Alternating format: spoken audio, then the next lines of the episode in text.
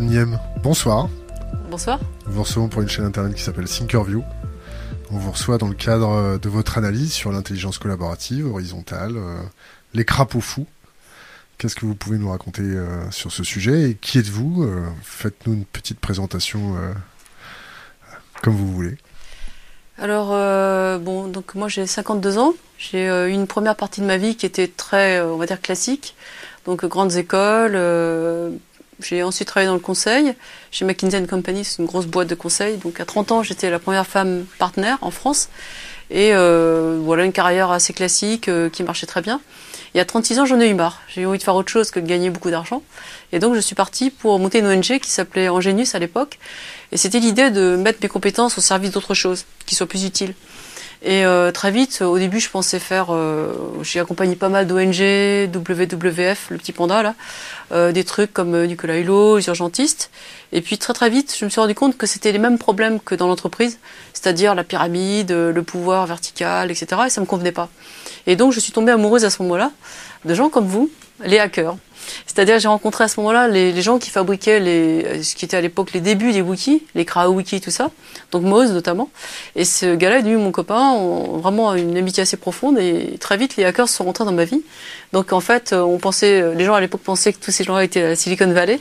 Mais en fait, une bonne partie était chez moi, en fait chez nous. Et donc à ce moment-là, on a commencé à bricoler complètement l'idée du durable, de, de ces choses, on va dire des ONG. On s'est dit, est-ce qu'on peut pas faire autrement? C'est-à-dire prendre les principes euh, des hackers, qui sont finalement assez socratiques, hein, pour les mettre au service de l'intérêt général. Et à ce moment-là, on s'est dit, on va tout ouvrir. Donc ce qui était à l'époque une utopie, euh, faire une encyclopédie euh, partagée par tous, c'était vraiment un rêve. Et eh ben 17 ans plus tard, tout le monde connaît ce truc-là. Donc voilà, c'est depuis 2002 je fais ça, donc je m'amuse à bidouiller les trucs, j'avais 36 ans à l'époque.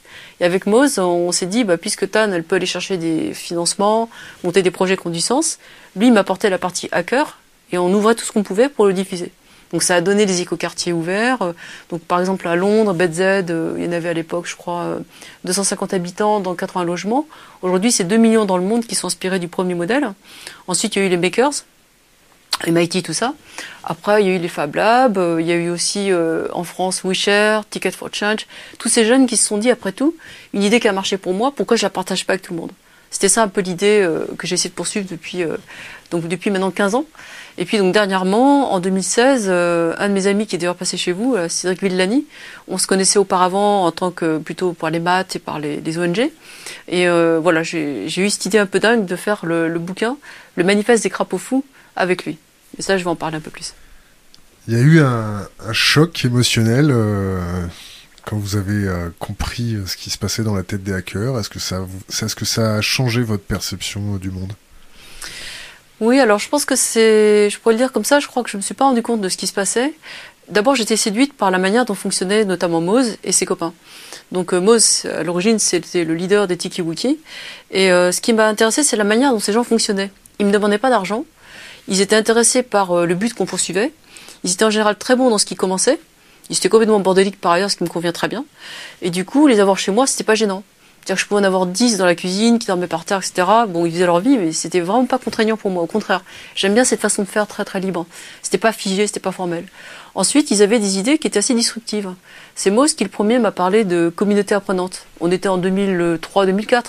Et à l'époque, les gens étaient tous dans l'histoire de l'intelligence collective, les objets qui font papa-maman, la techno, etc.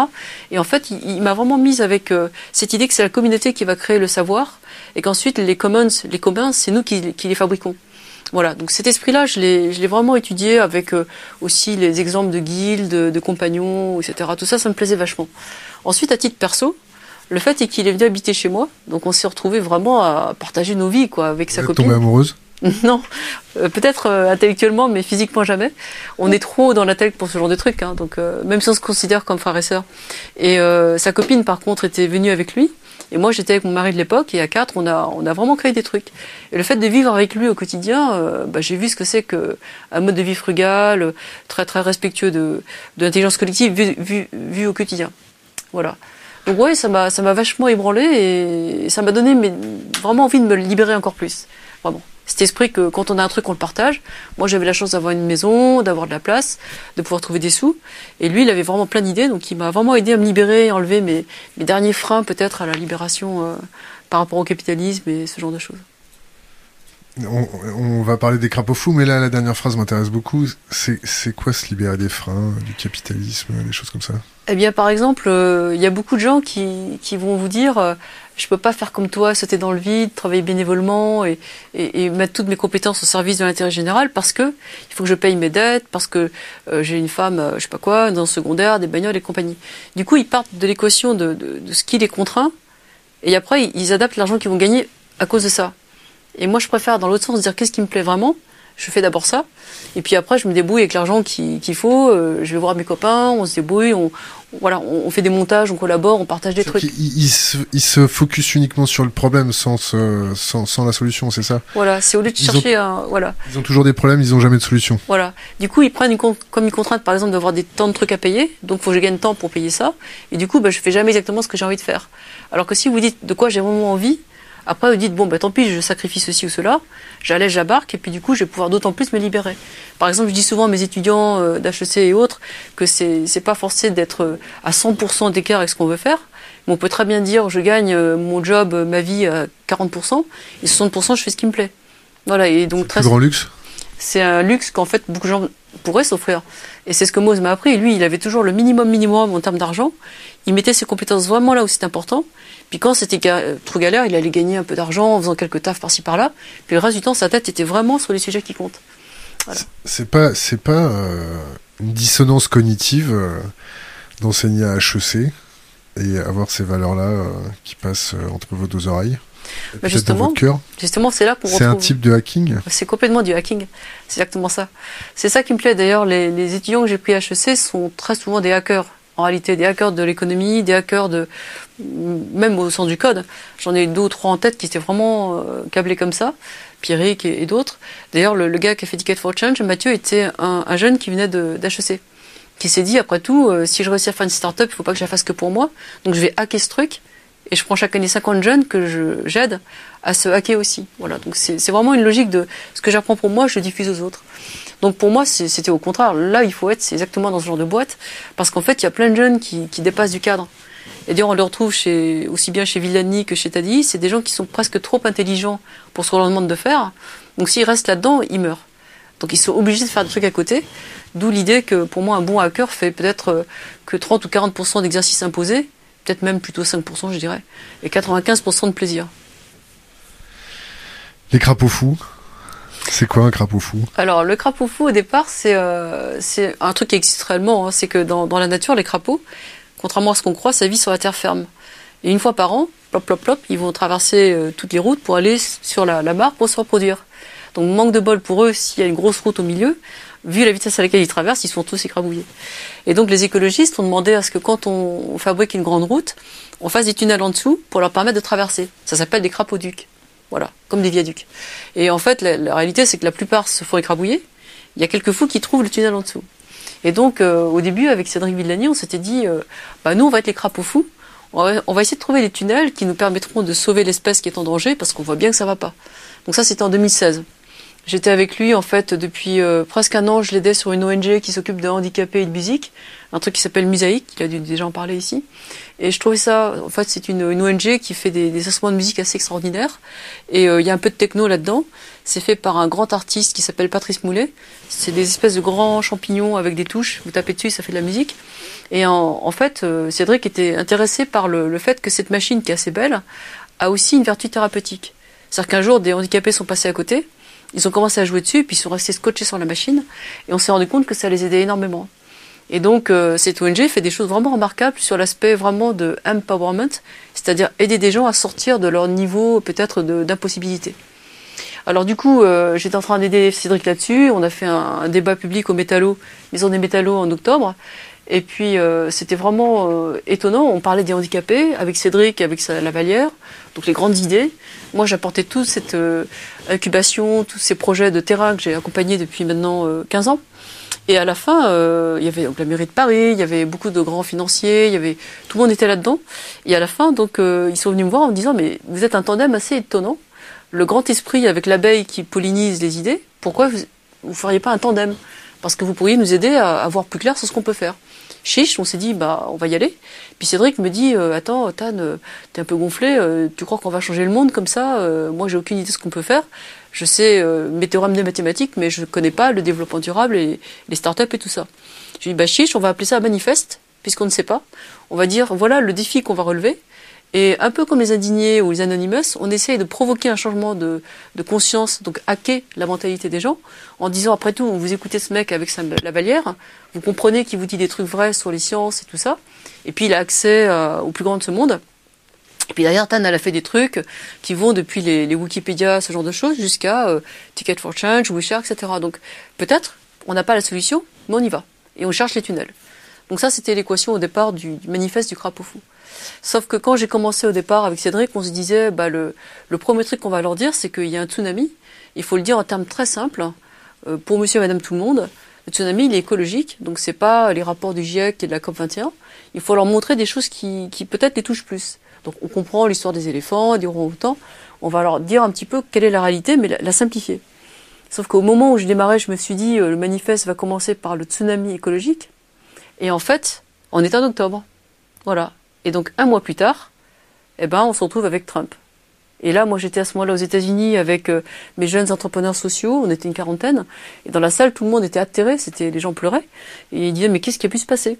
Donc là, j'ai appelé mes copains hackers, Moz et compagnie, et tous les gens qui sont, euh, dire Fleur, Fleur Vasseur, c'est marrant, je l'ai rencontrée dans, dans la foulée. C'est elle qui a fait le film sur Snowden, qui est passionnant comme. Vous connaissez ses livres?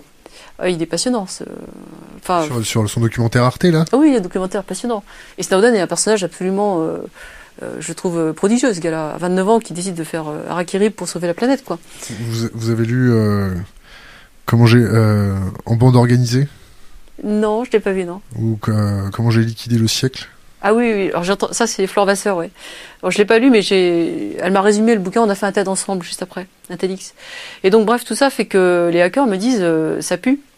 Voilà. Et donc à l'époque, ils commencent à me parler de Cambridge Analytica et tout ça. Voilà. Et c'est comme ça d'ailleurs que j'ai rencontré Fabrice Eppelboin dont tu parlais tout à l'heure, qui est aussi un hacker assez courageux, qui a, qui a vraiment essayé de secouer le cocotier. Et donc deuxième tsunami, je me rends compte que la démocratie a été complètement malmenée par le big data et par la manière dont euh, les, les données ont été manipulées pour euh, euh, faire basculer les gens qui hésitaient entre Trump et Clinton. Je te coupe Ouais. Euh, tu parles d'astroturfing, là Ouais. Euh, tu parles de tsunami écologique. Euh, tu essaies de trouver des, des points d'adhérence avec la plèbe, si je peux me permettre de dire la plèbe, Mhm. décérébrée de temps en temps, non? Est-ce que tu penses pas qu'il y a une incapacité euh, cognitive Est-ce qu'on n'a pas passé une, euh, un point de non-retour auprès de notre plèbe? Est-ce qu'ils sont pas trop intoxiqués par des phénomènes de neuromarketing, euh, de communication façon Schopenhauer, de communicants qui travestissent la langue française, qui tordent la rhétorique pour s'approprier, on va dire, qui tordent la dialectique pour s'approprier le contenu de- des choses? Est-ce que tu penses pas que tu te, tu te bats un peu contre des moulins et qu'est-ce qui t'anime en fait? Alors il y a beaucoup de choses à dire pour te répondre. La première le chose, temps, ça tombe bien. La première chose, c'est que, en fait, il y a ensuite un troisième tsunami qui est encore peut-être plus important que les deux premiers. Si on dit qu'il y a l'écologie, ensuite la, la pollution mentale que Cambridge Analytica a pu faire en manipulant les données, donc l'information, le discernement. La troisième, c'est tous ces objets qu'on a dans nos poches, des smartphones, euh, toutes ces machines, ces espions en fait. hein.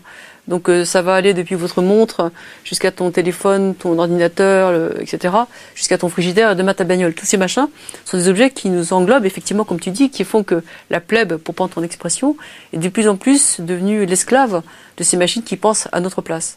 Donc le troisième problème étant différent du deuxième, le deuxième c'est vraiment la manipulation des esprits, et le troisième c'est toutes ces machines qui nous remplacent. Mais alors par rapport à ta question de la plèbe, j'observais euh, il y a 15 ans quand j'ai commencé en 2000 euh, avec l'écologie, à l'époque, un phénomène que j'appelais le TLM. Le TLM c'est un mot québécois qui veut dire toujours les mêmes. L'idée, c'est que quand tu vas dans une réunion à l'époque pour l'écologie, c'était les TLM qui venaient toujours gueuler pour euh, les colibris, euh, pour euh, le nucléaire, pour je sais pas tout quoi. Donc c'est toujours les mêmes qu'on va retrouver dans les réunions de quartier, dans les réunions d'écolo. Donc ces gens-là ont un, un truc très ciblé. Puis après, quand tu vas prendre un problème aujourd'hui de réfugiés, tu vas avoir des TLM, mais ça sera d'autres TLM. Et après, quand tu vas avoir un truc, euh, voilà. L'idée, c'est que chacun a son problème, son allergie polaire, on va dire, donc qui fait qu'il réagit sur le truc qu'il voit ici. Et donc en fait, si on prend la somme des gens et qu'on trouve le truc qui les fait réagir, on a peut-être une chance que ce soit pas des, gens qui vont se laisser bouffer la plèbe, l'astroturfing, où on se laisse complètement embarquer par le discours dominant. Mais le problème, c'est que chacun a son point, tu vois. Et nous, l'hypothèse des crapauds, c'est justement qu'en faisant un truc transdisciplinaire, transversal, transgénérationnel, trans tout ce que tu veux, on va faire beaucoup plus effet pour commencer à bousculer le système dominant, sachant que si tu ramènes les problématiques à trois gros enjeux, tu vois que là, tu touches déjà beaucoup plus de gens simultanément. Quand tu leur parles des machines, euh, aujourd'hui en plus avec Cambridge Analytica c'est plus facile, quand tu leur parles des GAFAM et euh, de ce qu'on fait avec un smartphone, et les parents sont inquiets de voir leur gamin scotché sur la machine pendant 4 heures, tu vois. Donc il se passe qu'aujourd'hui, quand je vais dans une réunion et je fais mes conférences de crapaud, à la fin j'ai dix fois plus de gens qui viennent me parler. Dix fois plus de gens sur combien? Bah, pas beaucoup, effectivement. Mais si tu veux, sur les écologistes, on était peut-être 1 à 2% de gens qui s'inquiétaient du bio à l'époque euh, et qui s'inquiétaient des, des, pesticides. Aujourd'hui, quand tu parles des problèmes des écrans, tu vas avoir facilement, euh, allez, 30%, 30 des parents qui sont inquiets pour leurs gamins, qui sont décérébrés, avec euh, bah, justement l'invasion des machines. Et quand tu commences à parler de démocratie, euh, de ce qui s'est passé avec Trump, euh, du fake news et tout ça, je pense que là aussi, tu as bien deux personnes sur dix au moins qui disent qu'ils ont plus confiance dans ce qu'on leur dit.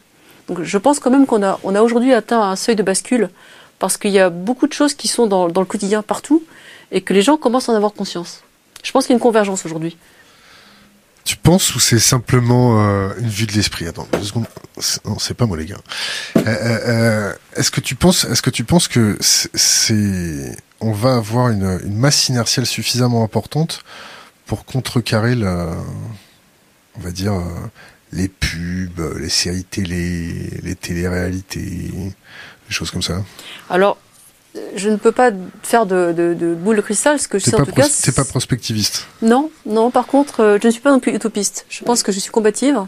Par contre, je vois des signaux faibles, pour euh, paraphraser mon ami Mathieu Baudin, qui font que ces fameux signaux faibles commencent à faire euh, un peu effet de masse. Et c'est vrai que dans le bouquin du, du crapaud fou, je postule que la somme des trois peut faire un changement de phase. Donc les trois tsunamis écologiques, machine, et puis fake news.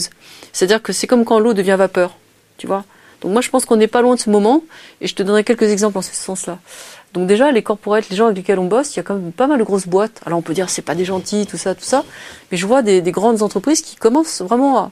Donc par exemple Engie avec Isabelle Cocher, qui fait quand même des choses assez euh, étonnantes hein, en matière d'engagement sur la transition écologique. Et quand tu vois ces équipes, ce qu'ils font, il y a vraiment des équipes avec eux, on fait des choses assez, euh, assez étonnantes avec les crapauds fous.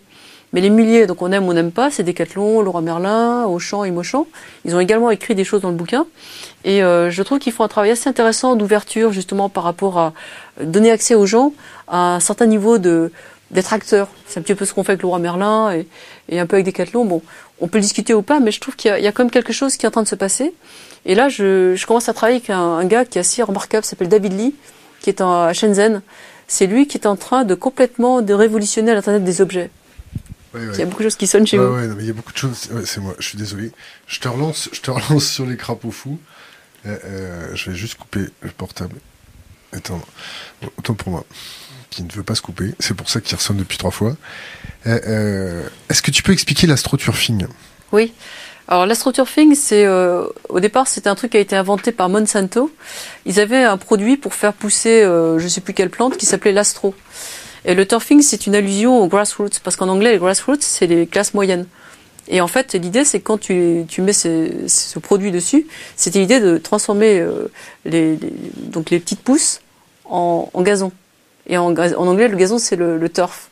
Donc c'est comment tu transformes les grassroots en turf grâce à ce produit d'astro. Donc c'est un peu l'idée que en inondant les, les grassroots, donc les, les des, gens moyens avec ces produits censés être magnifiques, bah, les gens allaient devenir une pelouse. Donc c'est pour ça qu'on appelait ça astroturfing. Mais en fait, c'est de l'intox. Donc par exemple, ce qu'ils faisaient avec l'astroturfing, c'est qu'ils prenaient des gens pour faire des photos de trucs euh, qui étaient faux, qui donnaient l'impression que 1000 personnes s'étaient réunies pour dire euh, vive euh, l'astro, le produit. Et on sait que les Chinois ont fait la même chose. À une époque, ils avaient, je crois, des, des je crois que c'est des centaines de milliers de gens qui cliquaient sur des trucs pour donner l'impression que des foules étaient pour euh, telle ou telle chose. Donc tout ça, c'est la manipulation euh, en trompant les, masses populaires avec des images euh, qu'on a rendues virales mais qui ne sont pas. Ça a eu des conséquences Est-ce que tu sais si ça a déjà eu des conséquences en dehors de l'élection américaine euh, bah. Je crois bien qu'il y a eu une histoire de Samsung, euh, ou une, euh, je crois que c'est Samsung, hein, j'espère que je me trompe pas, où ils ont comme ça lancé un produit avec de l'astroturfing en prétextant que le machin avait vachement marché alors que c'était faux. Il y a eu au moins cet exemple-là. Il y a aussi l'exemple de l'astro, donc de, Monsanto. Et puis bien sûr les exemples de Trump. Il y a aussi, je crois, le Brexit. Il me semble qu'il y a eu aussi un truc du même genre. Euh, j'ai pas vérifié cette source-là, mais il me semble qu'on a, on a 5 ou 6 cas de cette, nature-là. Donc l'astroturfing, les fake news, comment, comment on fait pour endurcir euh, l'esprit critique euh, de la masse, de la plèbe Comment on fait? Alors, le, fake news, déjà, c'est, on pourrait dire, c'est un phénomène assez ancien, puisque la tox a toujours existé. Hein. Euh, déjà, dans les années 2000, la tox pour les produits laitiers et tout ça, etc., bon, on connaît. Mais euh, la différence aujourd'hui, c'est qu'avec les fakes, c'est conçu d'une telle manière que c'est vraiment euh, formaté pour euh, vraiment rentrer dans les réseaux sociaux. C'est-à-dire qu'on sait quelles sont les nouvelles qui marchent bien, elles ont des caractéristiques virales, souvent il y a des images un peu choc, il faut des messages très simples, etc. Donc c'est très souvent des trucs idiots qui, qui sortent de l'ordinaire.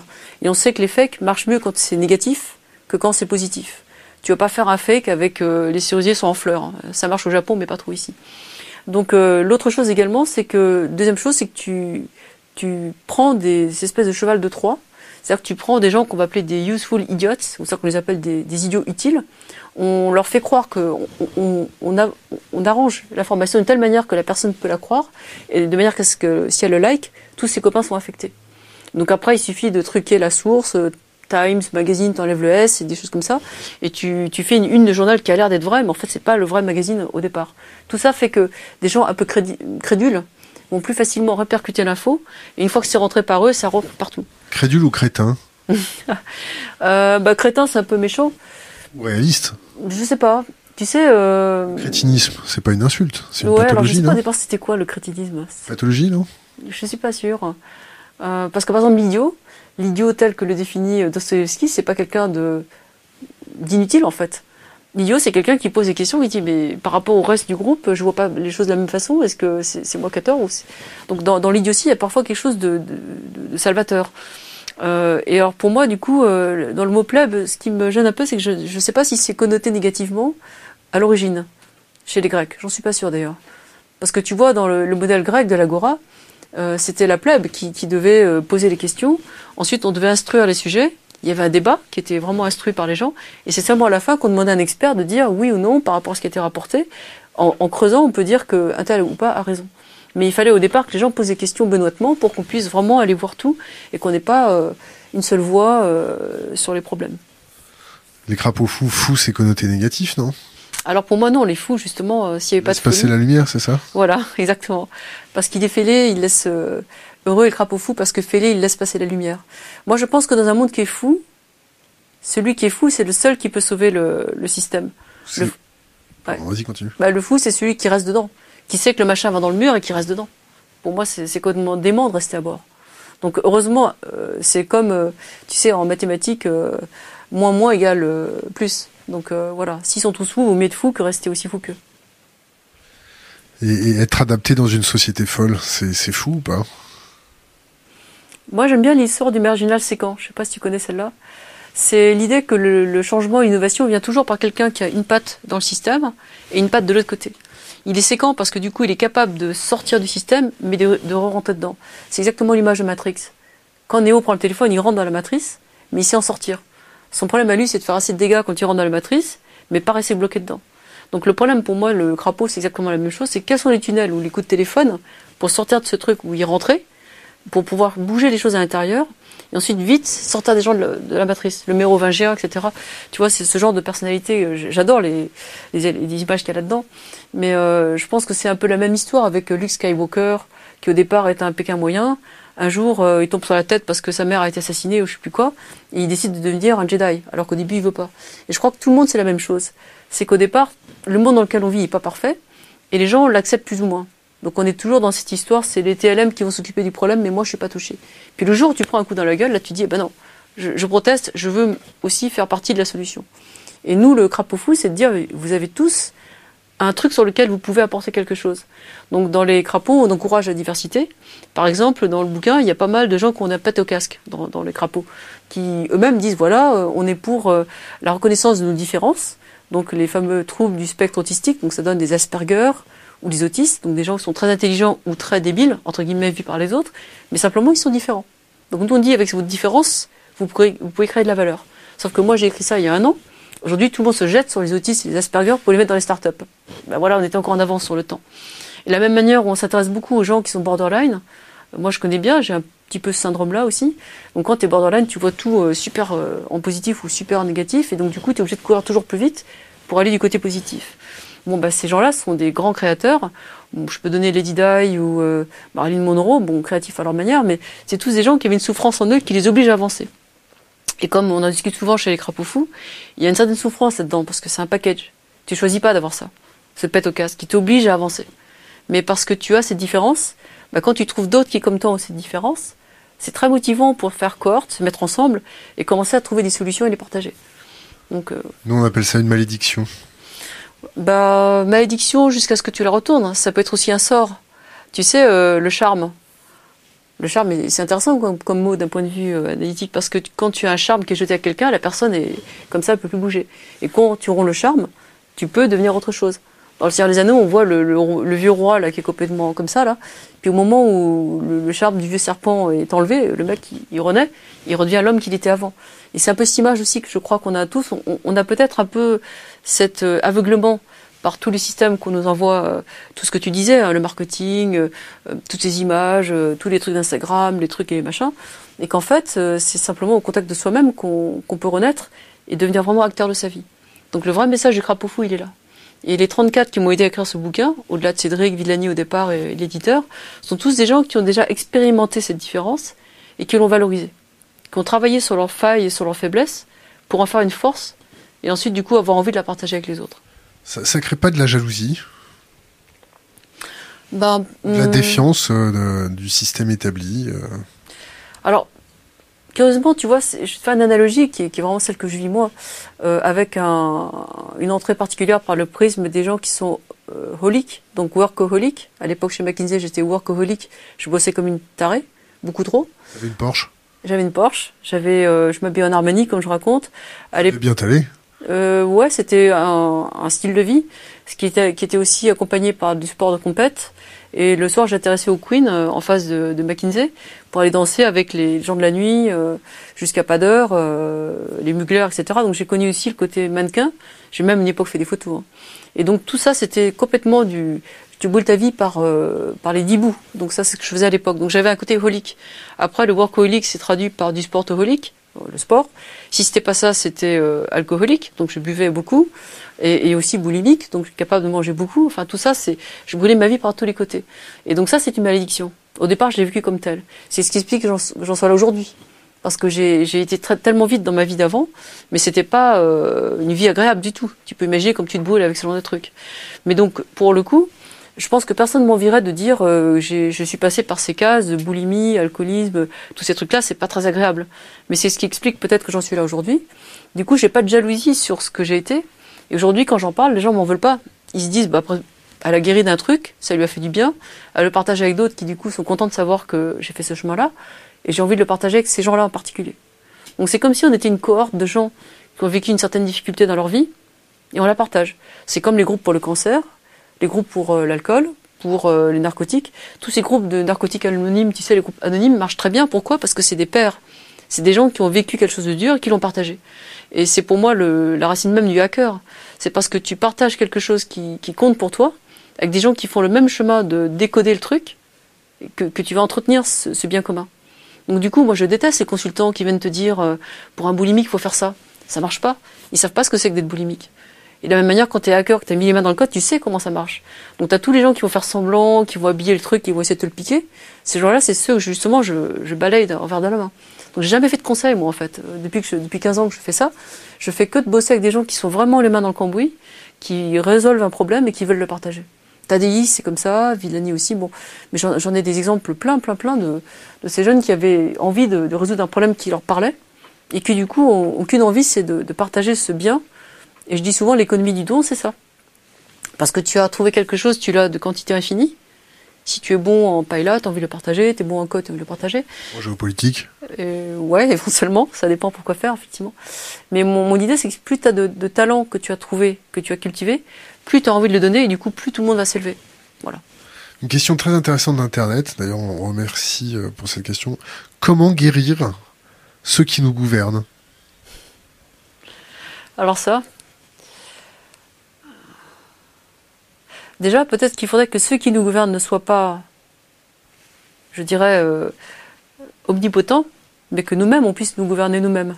C'est-à-dire dans des mouvements comme les barbares et tu vois dans Antoine Brachet, euh, ces gens qui ont commencé avec euh, change.org, tous les trucs qui, sont présentés aux élections la dernière fois, là, avec Charlotte Marchandise et tout ça, on voit qu'il commence à émerger des choses de la société civile qui dit nous aussi on peut peser sur le système électoral. Donc je, je pense qu'il y aura un mouvement bottom-up qui peut déjà, j'espère en de, tout cas, de bas en haut, de ouais, du bas vers le haut, qui pourra se faire entendre un petit peu plus. Donc déjà de. C'est de... pas utopique ça. Est-ce que ça sert pas en fin de compte ceux qui nous gouvernent? Parce que on va dire. Euh, c'est euh, un peu comme François Ruffin ou euh, un peu euh, d'ailleurs on lui passe le bonjour c'est pas une, petite caution genre vous pouvez encore vous trémousser être un peu turbulent mais en fin de compte on est toujours aux manettes et que les mégalos qui nous gouvernent vont pas bouger est-ce que c'est pas plus contre-productif de laisser un espoir que d'y aller franchement? J'avoue que j'ai souvent ce doute. Hein. Euh, c'est pour ça que pour ma part, j'ai jamais fait de politique et je crois que j'en ferai jamais. Même quand Cédric a décidé de partir en politique, quand on a découvert le, coup de Cambridge et qu'il se dit bye bye les gars, continuez votre chemin, c'était clair, la copie était claire. Lui, il montait dans, dans l'arène avec euh, Macron et tout ça, c'est son choix. Moi, j'ai pas d'avis à porter là-dessus. Mais nous, les 34, qui sommes totalement apolitiques dans le crapaud fou, on s'est dit on continue notre chemin à faire les tunnels. Et notre but, c'est de faire plein de tunnels, plein de tunnels sous le mammouth pour qu'un jour, le mammouth, poum, il tombe par terre Donc moi je continue à faire mes tunnels. Ce qui fait que du coup sur la question politique, je suis presque totalement euh, irrelevant. J'ai pas tellement d'avis. Euh, ce que je regarde plutôt c'est comment euh, déformer, déformater la personne qui a le pouvoir en tant que personne. Et là je dois dire, j'ai remarqué un truc très intéressant. Depuis que je fais le crapaud, depuis maintenant près de six mois, j'ai pas mal de grands décideurs, je vais pas donner leur nom, mais dans les grands corporates, euh, au niveau aussi parfois des grandes institutions qui viennent me voir en disant ah bah tiens j'ai un enfant qui est autiste. Ton discours m'intéresse. Est-ce que tu peux m'aider à titre personnel? Et là du coup il se passe quelque chose d'autre. Je l'emmène dans mon petit tunnel à moi. Et là du coup bah on discute. Et c'est pas une négociation euh, je te donne ça tu me donnes ça c'est de comprendre sa propre souffrance puis de l'emmener à regarder les choses différemment et du coup, si tu peux l'aider à réfléchir différemment, à certains moments, il peut t'aider à faire des choses. Et je ne donnerai pas son nom, mais il y a un gars comme ça qui est, assez puissant, qui a pas mal aidé des écoles alternatives euh, à Paris, et qui du coup a un cas de figure de cette nature-là, et qui du coup a envie de m'aider. Et j'ai pas mal de grands sponsors aussi qui ont des fondations, qui ont tous un gamin qui est différent. Donc très souvent l'entrée par le gamin euh, qui est maltraité à l'école, qu'il soit TDAH ou éventuellement autiste ou simplement 10, 10 quelque chose. TDAH, il faut expliquer. Hein. Alors TDAH, c'est trouble déficit de l'attention et hypersensible, donc c'est des gamins hyperactifs. Donc quand c'est juste comportemental, on va dire, c'est bon, le former, euh, l'éduquer un petit peu, mais dans pas mal de cas, ça se traduit par des médicaments comme la ritaline qu'il faut leur prendre, sans quoi neuronalement ça fonctionne pas. Ils sont, ils n'arrivent pas à connecter les trucs, donc ils sont toujours euh, comme ça. Et donc c'est une vraie souffrance pour eux et pour leurs parents. La ritaline, c'est pas un peu la molécule de l'obéissance? Ça, je sais pas. Je connais des gens qui ont réussi à s'en passer, alors qu'ils avaient le trouble TDAH. Et je connais aussi des gens qui n'arrivent pas à s'en passer, donc je sais pas euh, où mettre la barre. Je connais aussi quelqu'un dans le bouquin, d'ailleurs Fabienne Caselis, qui a écrit sur les autistes Asperger, qui est chercheuse au CNRS, qui a réussi à vraiment sortir ces gamins euh, de l'autisme et de l'Asperger sans leur faire prendre de médoc. Donc ça veut dire qu'on peut y arriver, mais il faut le prendre très tôt. D'où l'importance du diagnostic avancé, et surtout d'apprendre aux gens à s'auto-réguler. C'est vraiment cette logique de ne pas mettre les gens dans une case et là, médicaments, etc. C'est en amont, faire le maximum pour que les parents et les enfants puissent euh, travailler sur eux-mêmes. Les mettre en confiance aussi, les mettre dans un environnement adapté, etc. etc. Donc, euh, j'ai pas tout à fait répondu à la la ganja, non? Pardon? Ou fumer de la ganja? C'est quoi ça? Du cannabis? Ah non, non, non. Jamais? J'ai jamais pris de... T'as jamais pris de cannabis? Non. Mon seul vice, moi j'ai dû essayer, mais ça m'a strictement rien fait. J'étais de façon tellement allumée déjà que j'ai pas, pas besoin de ça. Mon seul vice, je te dis, c'est plutôt... Euh, j'aime bien boire, j'aime bien... J'adore les, les, bulles, le champagne, le crément. Et j'aime bien boire un bon coup, j'aime bien manger. Voilà, et puis à certains moments, je m'étais accommodé de ça avec euh, ces, ces, ces, systèmes, tu vois, pour pas grossir. Euh, voilà. Attends de voir ce qui va après l'interview, on va t'inviter au resto. Euh, le greenwashing, bon ou mauvais signe? Question d'internet. hein. Le greenwashing euh, à l'époque des écolos? C'est-à-dire le, le, le, les, les éoliennes vont nous sauver, euh, tout va bien aller, Ah. euh, la science et la technologie vont nous sauver. Ah oui, non, alors ça, moi je pense que le greenwashing, ça porte bien son nom, j'ai jamais pensé que c'était une bonne solution. C'est très souvent le, le, le, truc qui cache, euh, comment dire, c'est la côté sur une jambe de bois pour moi, très souvent. D'ailleurs, le, le mot lui-même veut dire je, je nettoie tout en mettant du green dessus. Donc à l'époque des 2000, euh, cette époque-là, c'était on s'achète une bonne conscience en se mettant une estampille du- d'une ONG verte, quelle qu'elle soit. Dans d'autres cas, on faisait un peu des RSE, tu vois, moi je trouve ça pas très sérieux. C'est faire moins mal la même chose. Mais bon, c'est toujours un début de quelque chose. Ça a permis de grappiller un peu de budget pour faire avancer des projets pilotes. Mais comme je dis souvent, aussi bien à HEC que tous les projets que j'ai conduits, pour moi, il ne s'agit pas de faire moins mal la même chose. Il s'agit de faire quelque chose qui a du sens. Donc d'emblée, je pense que le truc est pas bon. C'est pas comme ça qu'on y va. Donc pour moi, j'ai jamais voulu faire ni euh, RSE ni ces choses-là. J'ai toujours cherché aussi bien à HEC qu'ailleurs à trouver le zèbre, le crapaud, et l'aider à réussir à faire autre chose dans le système. Donc c'est ça qui, qui a conduit à des tickets for change et des choses comme ça. Je vais inclure le, le facteur temps dans ton prisme de lecture et dans, dans ton action. C'est pas trop tard de, de, de propager ces idées euh, dans la population. Est-ce que ce tsunami qui, qui nous attend euh, multiple est pas trop important? Est-ce que c'est c'est pas le le son du violon sur le pont du Titanic? Alors justement, je crois que c'est le moment euh, génial où il y a des convergences. D'ailleurs, je suis avec euh, le Dalai Lama sur un projet euh, euh, global, euh, qui inclut d'ailleurs aussi les Chinois, hein, qui est un projet de réveil des consciences. Parce que quand on a sorti notre bouquin, en même temps, il y avait le, le livre qui sortait du Dalai Lama, euh, qui s'appelait Le réveil des consciences, appel à la jeunesse, notamment à la jeunesse française. Et dans ce bouquin, il dit, euh, Dalai Lama dit, euh, quand il y a eu le Bataclan, j'ai arrêté de croire aux religions. ah bah, Il était temps Mais vous imaginez un chef religieux qui dit ça. Et donc il est T'as un, parti. au- t'as un ami imagi- imaginaire? Pardon? tu, tu crois en Dieu? Non, pas du tout. Bon, alors continue sur le Dalai Lama. Et donc il a, il a fait ce bouquin en disant je ne crois qu'en une chose, à la jeunesse. Il faut absolument monter tout le monde à bord et le bouquin au même moment le nôtre, sans que j'ai vu lui, le Dalai Lama, j'avais écrit la même chose. J'avais mis la génération 2030. Ces gens, enfin 2050. Ceux qui seront aux manettes, donc c'est les 18-35 ans de maintenant. Et j'avais dit il faut absolument leur donner les, les manettes tout de suite. Mais pas leur dire dessinez-moi la planète, t'es bien gentil, mais leur dire vous allez être en- aux commandes maintenant. Donc vous formez à l'économie, tout ça en accéléré. Et donc moi je crois que tout l'enjeu c'est eux. C'est même en fait les 14-35 ans. Donc toi tu fais partie d'eux je pense. Et, et pour moi, l'enjeu, c'est de leur donner tout de suite non seulement les manettes économiques, mais également politiques, etc. Donc tout ça, c'est bien écrit dans le manifeste. Et moi, je mets l'accent vraiment à aller chercher ces gens-là. Et donc le chinois dont je te parlais tout à l'heure, qui est à Shenzhen, il fait un programme accéléré avec des trucs incroyables, des gamins de 14 ans qui te font un smartphone en quelques heures qui vaut 50 euros et qui marche très bien, qui te fait un drone en quelques heures pareil et un rover, tout en do-it-yourself open source. C'est David Lee à Shenzhen. Ce type est absolument génial. Il est en train de donner le, le pouvoir aux jeunes, donc euh, dans les banlieues, dans, dans les campagnes, et il est en train de casser le modèle de la Silicon Valley. Là où les gens, euh, dans les modèles classiques, sont en train de faire euh, des trucs augmentés pour les happy few, euh, les, les 0,01% qui pourront se payer, lui, il donne le pouvoir aux 95% de gens qui n'ont pas. Et il est en train de le faire partout. Est-ce que c'est pas c'est pas dangereux de donner le pouvoir aux 95 Alors, 99% Juste le pouvoir de bidouiller les machines que tu achètes. Juste ça. C'est-à-dire qu'au lieu d'acheter un smartphone à 600 euros, tu te le fabriques toi-même à 50 euros et s'il est en panne, tu le répares.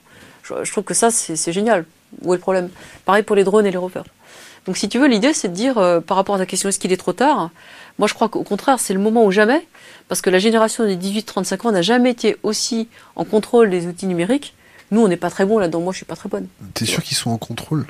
En tout cas, ils savent, je suis d'accord avec toi, ils savent plus ou moins s'en servir. Il faut du coup, pour moi, qu'ils sachent hacker la, la machine euh, matérielle, physique, pour pouvoir changer les batteries, tout ça et tout ça.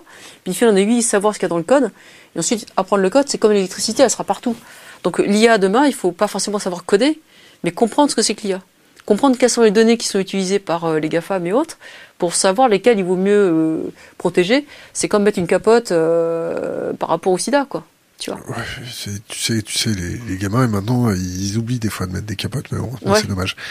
Qu'est-ce que tu peux nous dire de la fonction exponentielle? Est-ce que ça te parle?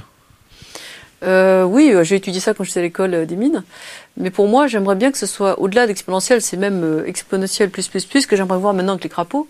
C'est-à-dire que mon idée, c'est que un crapaud qui convainc 10 crapauds, et ainsi de suite, ça peut aller très très vite si ça part vraiment de ce qui est en toi.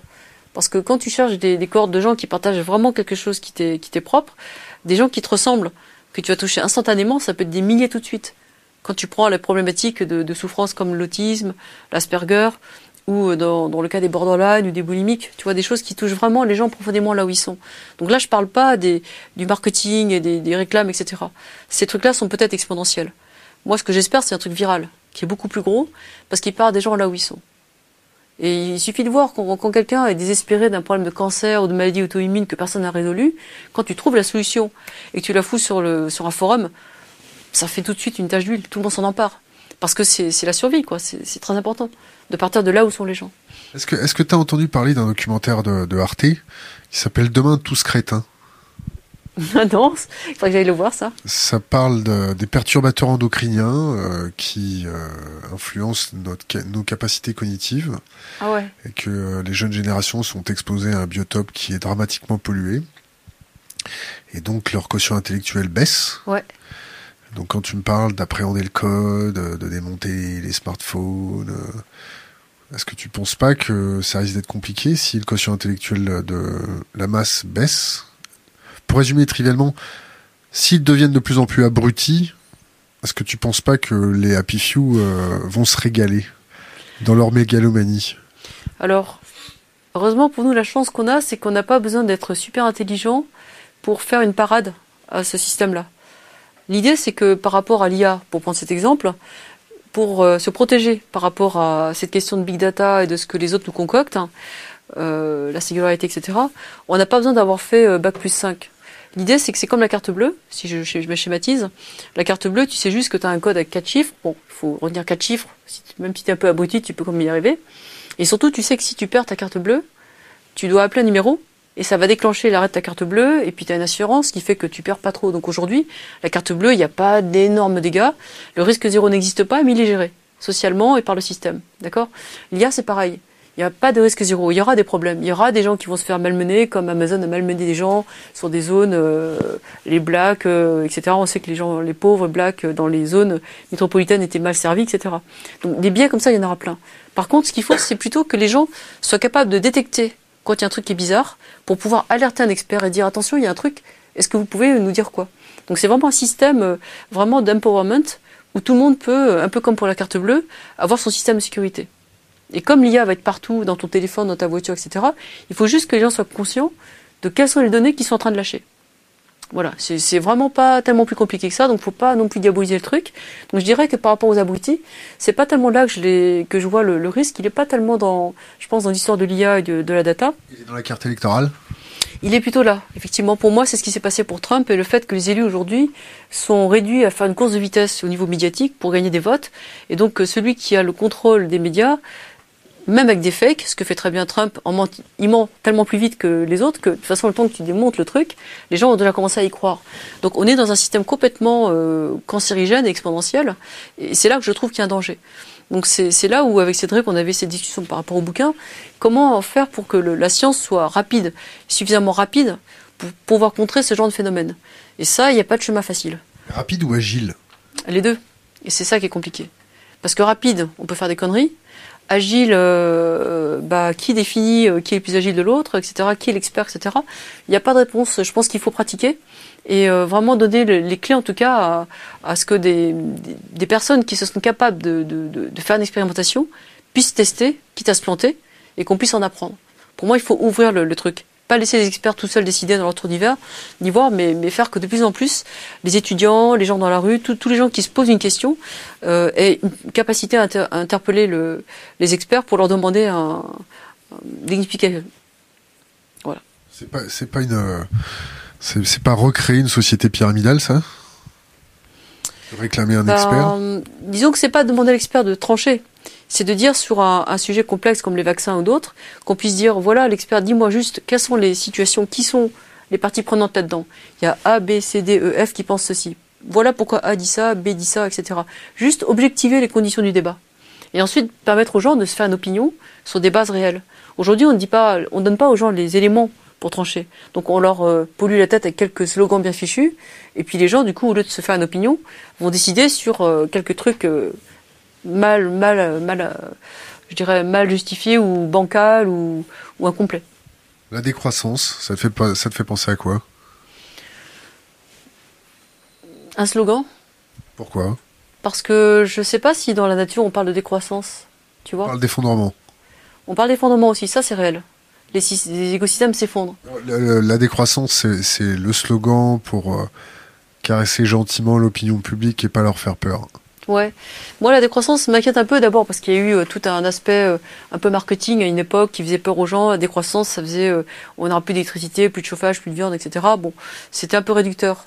Alors que c'était pas ce qu'il voulait dire. C'était un peu comme le frugal. Moi, je préfère parler de choses positives qui, amènent au même résultat. Donc, par exemple, si on cherche quelque chose de plus équitable, plus équilibré, plus lent, peut-être plus humain, peut-être qu'on arrivera à la même chose.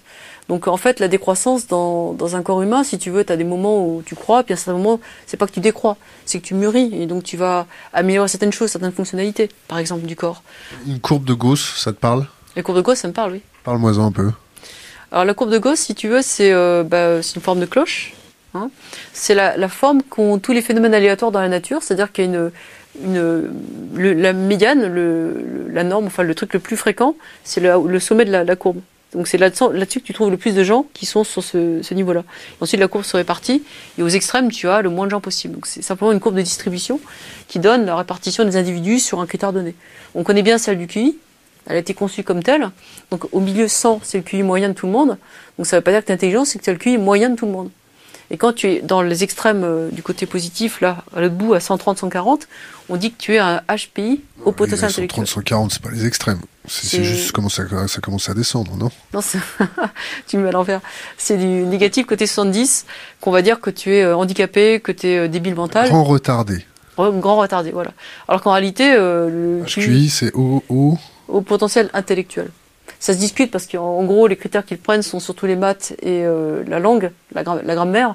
Et on sait très bien qu'il y a d'autres intelligences émotionnelles, kinesthésiques, spatiales, tout ce que tu veux.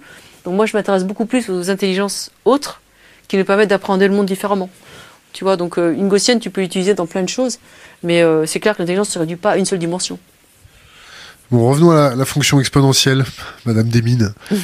Euh, euh, quand on voit la démographie augmenter euh, de façon, exponentielle, l'é- l'épuisement des sols de façon exponentielle, la consommation de viande de façon exponentielle, la production monétaire de façon exponentielle, la consommation énergétique de façon exponentielle, et je pourrais con- continuer comme ça pendant 10 minutes.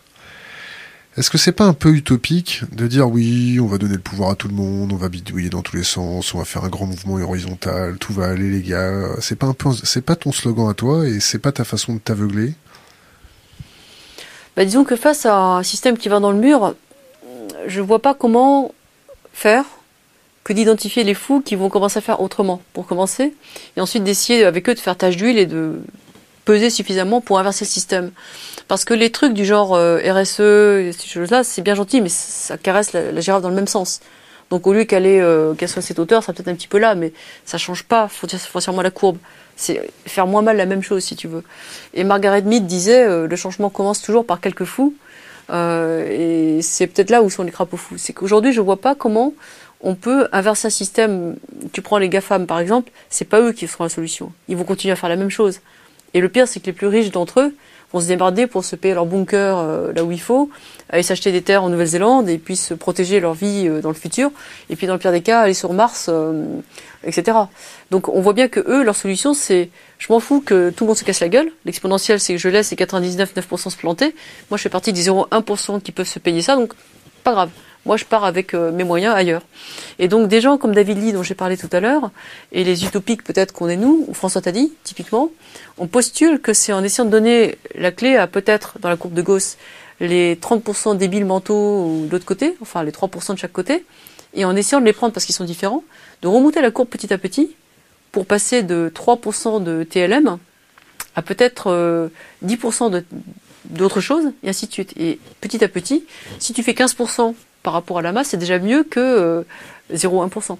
Donc c'est cette idée que les crapauds fous qui sont euh, au bout, atypiques, du débile mental à super intelligent, puissent commencer à faire différent, recruter des cohortes comme eux, commencer à proposer des solutions et commencer à faire tâche d'huile pour remonter. C'est vraiment le. Si tu lis le rapport de François Tadi, il ne dit que ça. Société apprenante, ça veut dire que chacun peut être un apprenant sur ses marottes à lui et partager et commencer à bouger le public. Et après, bon, il a fait un gros travail pour essayer d'aller jusqu'à l'institution, l'éducation nationale et tout ça. Moi, je me contente des gens qui sont comme, euh, on va dire un peu comme lui, les, comme David Lee, euh, tous les petits jeunes qui ont fait de, l'entreprise sociale et solidaire, enfin, des trucs comme ça. Donc, trouver des gens qui ont déjà commencé à faire différent et commencer à essayer de faire des, petites cohortes. C'est beaucoup de courage tout ça, non? Hein? De toute façon, je, te dis, moi, les GAFAM, cela dit, chez les GAFAM, j'ai rencontré des gens dont les enfants sont autistes et qui du coup me disent, ah mais j'ai envie de t'aider. Et du coup, si eux, on peut les faire bouger, ainsi de suite, je dis pas que, la clé c'est que dans le, mal-être. Hein. Il y a aussi des gens qui sont des artistes, qui s'intéressent à des choses belles et qui, voient d'autres choses. Donc euh, il y a quand même plus de gens, à mon avis, qui sont peut-être en mesure de, faire le petit pas de côté. Et notamment dans les grandes entreprises, qui sont pas que des grands méchants parce qu'ils sont dans une grande boîte, et qui sont prêts à faire des expérimentations pour essayer de voir si on peut commencer à bouger un peu chez public. En anglais, on dit step aside, c'est ça, non? Oui, c'est ça. Un pas de côté. Un pas de côté. Ça veut dire aussi choisir son camp, non? Hum, euh, ça peut être ça, mais pour moi, le, camp, clairement, il n'est pas dressé dans l'espèce de bateau qui va dans le mur, hein, c'est clair. Moi, je me compare plutôt à Neo et Matrix. Je préfère être Neo, même si le vaisseau qu'il a, il est pas beau, ils sont plus que 6 dedans ou 5, je sais plus, à la fin. Mais on va dire qu'on est un peu dans cette situation-là, si tu veux. Donc pour moi, mon camp, c'est le vaisseau. Mais je trouve important d'être capable de passer de l'un à l'autre tout le temps. Il faut pas rester que dans l'un ou que dans l'autre. Voilà. Et tu te brûles pas à passer de l'un à l'autre? Bah, Tu perds pas des plumes? Bah, tu sais, je me suis beaucoup brûlée quand j'étais dedans, euh, workaholic, boulimique, alcoolique, tout ça, si tu veux. Aujourd'hui, en étant dans mon camp, là où je suis actuellement, ça va beaucoup mieux. Parce que déjà, je m'occupe de, de, ce qui compte pour moi. J'ai l'impression que ça fait encore plus de sens parce que c'est vraiment centré sur euh, mes propres expériences personnelles et les solutions que j'ai apportées. Tu absous ton âme. Pardon? Tu absous ton âme. J'absous mon âme. Bah, tu sais, je crois pas en Dieu, donc c'est un peu compliqué de dire ça. Euh, et encore moins, surtout pas aux religions. C'est ça que j'aime pas trop, le côté pyramidal des religions. S'il y a des choses qui m'intéressent, c'est plutôt le, le côté conscience. J'aime pas le mot spirituel, mais l'éveil des consciences qu'il y a, par exemple, chez le Dalai Lama ou dans ce genre de, de, de, de principes, de, de doctrines, dans la méditation, le yoga. donc voilà. C'est pas une religion d'ailleurs, le bouddhisme, enfin tel que le pratique le Dalai Lama. Donc pour moi, c'est plutôt le, la capacité à aller chercher en soi, euh, d'aller plus loin, dans l'alignement entre, on va dire, euh, ce qu'on est physiquement, voilà, ce qu'on est là-dedans, là, et puis quelque part un truc ici qui est le cœur, euh, t'appelles ça l'âme, euh, peut-être que c'est l'âme, mais c'est ce principe qui fait qu'on peut avoir de l'empathie ou de la compassion pour les autres. Krishnamurti, ça te parle? Alors je l'ai pas trop lu, mais je vois, oui, oui, oui, bah oui, c'est tout à fait ça, oui.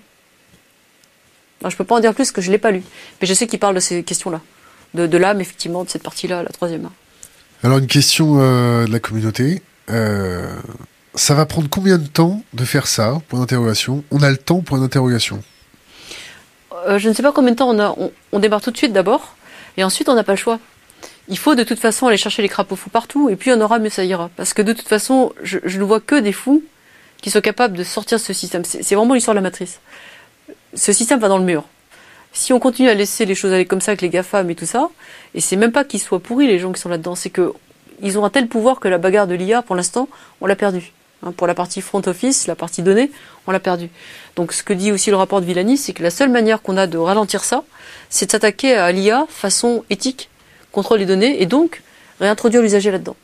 Donc ça tombe bien, parce que c'est le discours des crapauds fous. Il faut que les gens comprennent ce que c'est qu'une donnée et en quoi c'est important. Une fois qu'on a pigé ça et qu'on sait qu'on peut les rapatrier, qu'on peut faire des choses, protéger, etc., on va commencer à faire, à faire chier un peu les GAFAM. Comme en 2002, on faisait chier Monsanto et, les grandes boîtes. on, les, les fait pas trop chier là en ce moment, non? Non, mais il va falloir le faire. Et, je pense qu'ils sont pas forcément les pires. Il y a les Chinois qui font des choses encore plus dramatiques hein, en termes de, de repérage des bons citoyens, des mauvais citoyens, etc. Hein. Donc, comment, On le sait, mais on va te laisser l'expliquer. Comment ils font pour repérer Ils sont en train de, prendre le big data pour dire euh, celui-là est un bon citoyen, celui-là n'est pas un bon citoyen, celui-là il a le droit de se marier, celui-là il n'a pas le droit, etc. etc. Donc, ça euh, tue les crapauds fous. Pardon Ça tue les crapauds fous. Ça les standardise. Il y en a là-bas, mais je sais pas euh, comment ils vont faire pour. Si, en fait, en même temps, David est un crapaud fou, tu vois. Il tient le Shenzhen. Quel âge il a? Il a, il a bon âge, hein 50 piges, quoi. Ouais, c'est ça, ouais. Mais ce qu'il est en train de faire derrière, c'est remarquable. Hein. T'as toujours traversé dans les clous? Lui? Dans toi? Moi? Tu plaisantes Ouais. Imagine, de, repasser ton enfance en Chine là maintenant. Toujours traverser dans les clous, avoir des bons points. On aurait pu, on, en- on serait pas tombé sur toi. euh.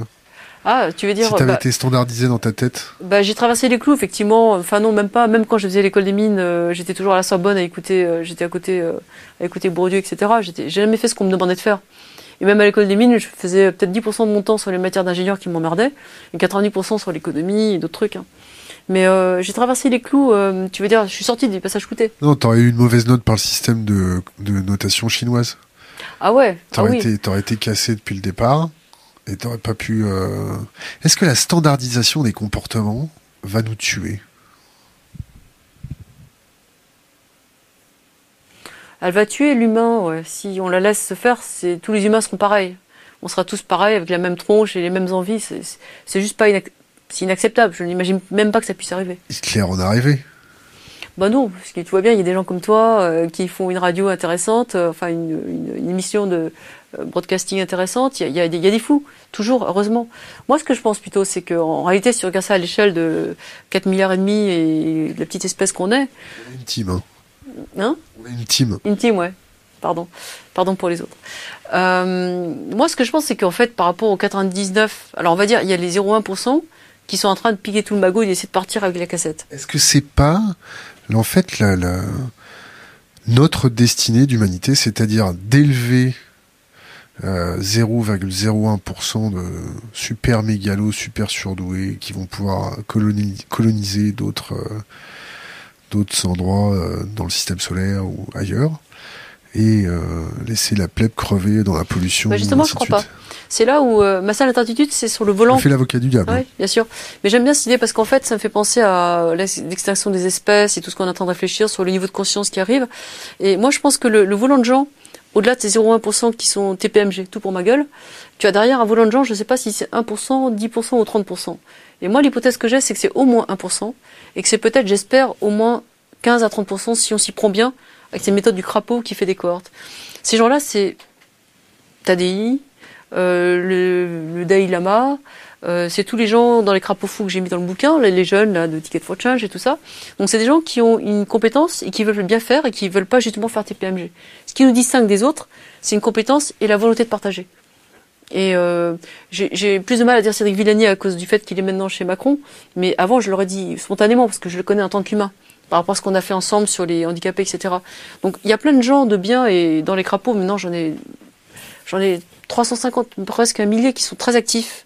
C'est tous des gens de bien qui ont cette notion d'éthique et de partage et qui ont des compétences. Donc si ces gens-là, mon hypothèse, c'est que si les autres décollent vers Mars, etc., ou même qui restent ici, ils seront de toute façon dans un ghetto, ils seront pas, à mon avis, très heureux dans leur vie quelque part. Ça peut pas suffire de vivre dans un ghetto. il y a la coke et les putes. Il y a la coque et des putes, ouais. Voilà, donc ils vivent dans le paradis artificiel, mais je pense pas que ce soit euh, l'humanité dont on ait envie. Moi, je suis intéressé par le, le volant suivant, qui est justement partageux et qui est visionnaire. Dans lequel le Dalai Lama, qui, je te disais, avec, le, avec David Lee, ils ont installé un, un makerspace dans une, un monastère qui dépend du Dalai Lama, à sa demande, pour que les moines, les orphelins et les enfants là-bas, qui sont très pauvres, apprennent l'IA. Ils sont en train de bidouiller des trucs pour comprendre l'IA et faire du code. Donc tu as des, des machins complètement modernes dans un monastère tout pourri là euh, dans le nord de l'Inde. Donc on va aller le voir euh, cet hiver quand on va aller voir le Dalai Lama. Mais c'est pour te dire que ce mec-là, il a déjà anticipé tout ça. Il a, il a vu tout ça. Ça fait 20 ans qu'il dit qu'il faut que les scientifiques viennent en aide à la société pour faire comprendre que les croyances qu'ont les occidentaux sont pas bonnes et qu'il faut absolument que le- les occidentaux se réveillent. C'est vraiment le dormeur doit se réveiller. Et ça fait 20 ans qu'avec le Man and Life Institute, avec euh, Vaz, euh, euh, comment il s'appelle euh, Varelli? Non, Varel- Varela, Vare- Franck Francisco Varela, je crois que c'est ça. Euh, Palo Alto, tout ça. Mind and Life Institute, ils ont vraiment commencé à bosser sur les neurosciences pour que les scientifiques viennent confirmer ce que disait le Dalai Lama. C'est comme étonnant, tu as des dialogues avec des moines qui se foutent des électrodes sur la tête pour prouver que quand ils méditent, il se passe que ce qu'ils disent. Tu vois, donc ces choses-là existent depuis 20 ans. Et donc ce que je veux dire par là, c'est que des gens éclairés comme ça qui ont vu qu'il fallait vraiment aller vers l'ouverture des consciences, la compassion, le partage et tout, bah je ne suis pas seule à le dire. hein. Le Dalai Lama, même le pape avec euh, son Laudato Si, je crois que ça s'appelle, ce genre de choses, ils ont, ils, ont, ils ont vu des trucs. Et moi qui suis totalement athée, qui ne crois pas aux religions, je constate quand même que ces gens-là ont vu des trucs. Ensuite, je vois tous mes copains dans les grandes corporates, les gens qui sont dans des mouvements peut-être un peu plus avancés du côté euh, les Mathieu Baudin, des gens comme ça. Donc c'est l'Institut des futurs souhaitables et tout ça. Euh, on peut dire vivre Bon, il y a plein de gens. Hein. Est-ce que, est que, tu juges ceux qui ne pensent pas comme toi? Euh, Non, je, en fait, déjà je préfère éviter de juger parce que je sais que je peux me tromper. Euh, que je sois pas d'accord, bah, je me dis ok, c'est son point de vue de là où il est, avec son vécu. Tu sais, quand tu sors d'une pathologie euh, lourde, tu sais très bien que quand tu es dans un, un certain truc, euh, tu vois les choses de ta façon. Donc on comprend que c'est un package. Moi, je pars du principe que tout le monde a son package à traîner. Donc je préfère pas juger la personne, mais essayer de comprendre comment le retourner par rapport à sa vision pour que ça puisse aller mieux pour lui, et puis qu'il m'emmerde moins en passage. Quand on m'emmerde trop, en général, je cherche pas à contrer, j'essaie d'accélérer. C'est un truc que Mose m'avait appris. Quand les gens t'emmerdent, euh, essaie pas de leur prouver qu'ils ont tort. Juste accélère. J'ai toujours fait ça. Donc euh, c'est pour ça que je suis restée toujours aux frontières de l'innovation. Chaque fois que quelqu'un me faisait chier et voulait me piquer mon bébé, je le sais, j'allais faire autre chose. Du coup, bah ça, ça pollinisait vachement plus. Je me suis jamais retrouvée en situation de défendre un bébé, parce qu'au contraire, si on me le prend, je suis contente, ça veut dire qu'il a, il a réussi. Donc euh, ma liberté, c'est ça. Aussi. Tu composes avec les cons, c'est ça? Euh, Ouais. Non, je compose pas, non. Euh, si les cons m'emmerdent, je, je, préfère voir. Est-ce que j'ai vraiment, si je peux me défendre, que c'est léger, je le fais, mais en général, j'ai même pas besoin. J'accélère. Est-ce que tu attaques? Non, j'attaque pas. Je vais toujours plus vite. J'essaie d'aller plus haut, toujours. C'est toujours ça que je fais, et même euh, dans ma vie quotidienne. Hein, j'adore monter très haut, euh, à 5000, 6000 mètres à pattes. Et puis en ce moment, je fais de l'apnée profonde. Ça aussi, c'est un truc qui est comme la méditation. Pour l'instant, je suis à 45 mètres, en selon du fil. Et... la gueuse? Non, pas, pas la gueuse. Enfin si, t'as raison, à la gueuse. À la gueuse 45 et en palme, en poids constant, je suis à un peu moins de 40. Donc ça aussi, c'est un truc, j'ai toujours eu besoin d'aller d'aller voir les frontières. Et tu vois, quand tu montes à 5000 mètres à pattes... extrême, c'est ça ouais. Personne te le pique, c'est toi qui l'as fait avec tes pattes. Est-ce que est-ce qu'on te dit tout le temps que t'es extrême?